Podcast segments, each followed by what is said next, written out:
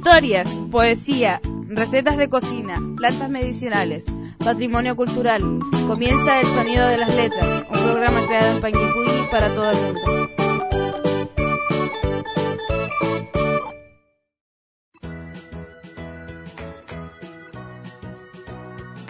Hola, soy Juan Pablo eh, y hoy les voy a hablar sobre Huayahue. Nuestro pequeño villorrio se ubica a 5 kilómetros de la comuna de Panguipulli, en la región de los ríos. A ella, la carretera internacional Guaum, que también tenemos acceso y también tenemos acceso desde Villarrica a Licanray. Su gente es trabajadora y de mucho esfuerzo, sencilla y amable, como es la gente del sur campesina. Lo más relevante y característico del lugar es la estación de, de ferrocarril. Las historias más contadas por nuestros antepasados eran sobre el, el tuetue. Se dice que este era la cabeza del brujo que se desprendía de su cuerpo por las noches para salir a volar. El refrán peinar la muñeca quiere decir estar loco. Hola, mi nombre es Nicolás y les voy a hablar sobre Caricuicuy.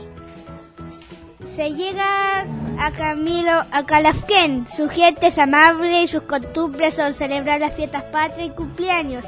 Y hay guayes, robles, pampas y maitén. Nuestros patrimonios tangibles son una iglesia y una escuela. Y les voy a contar una historia. El año 1915 mi bisabuela que se llamaba María Calfinir se casó con Antonio Huenchenao.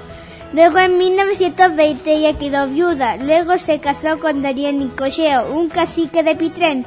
Y de ese matrimonio nació mi abuela paterna. Mi abuela se llamaba Ana del Carmen Nicocheo Calfinir.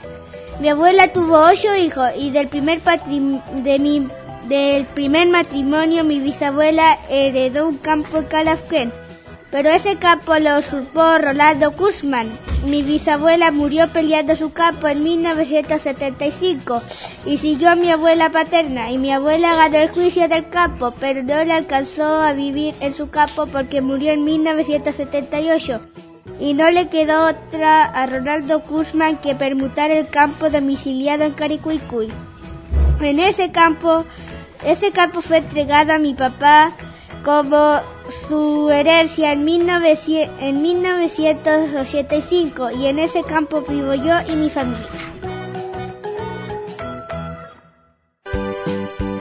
Esto fue el sonido de las letras, un recorrido por nuestra tierra, con identidad local de Panguipulli para todo el mundo.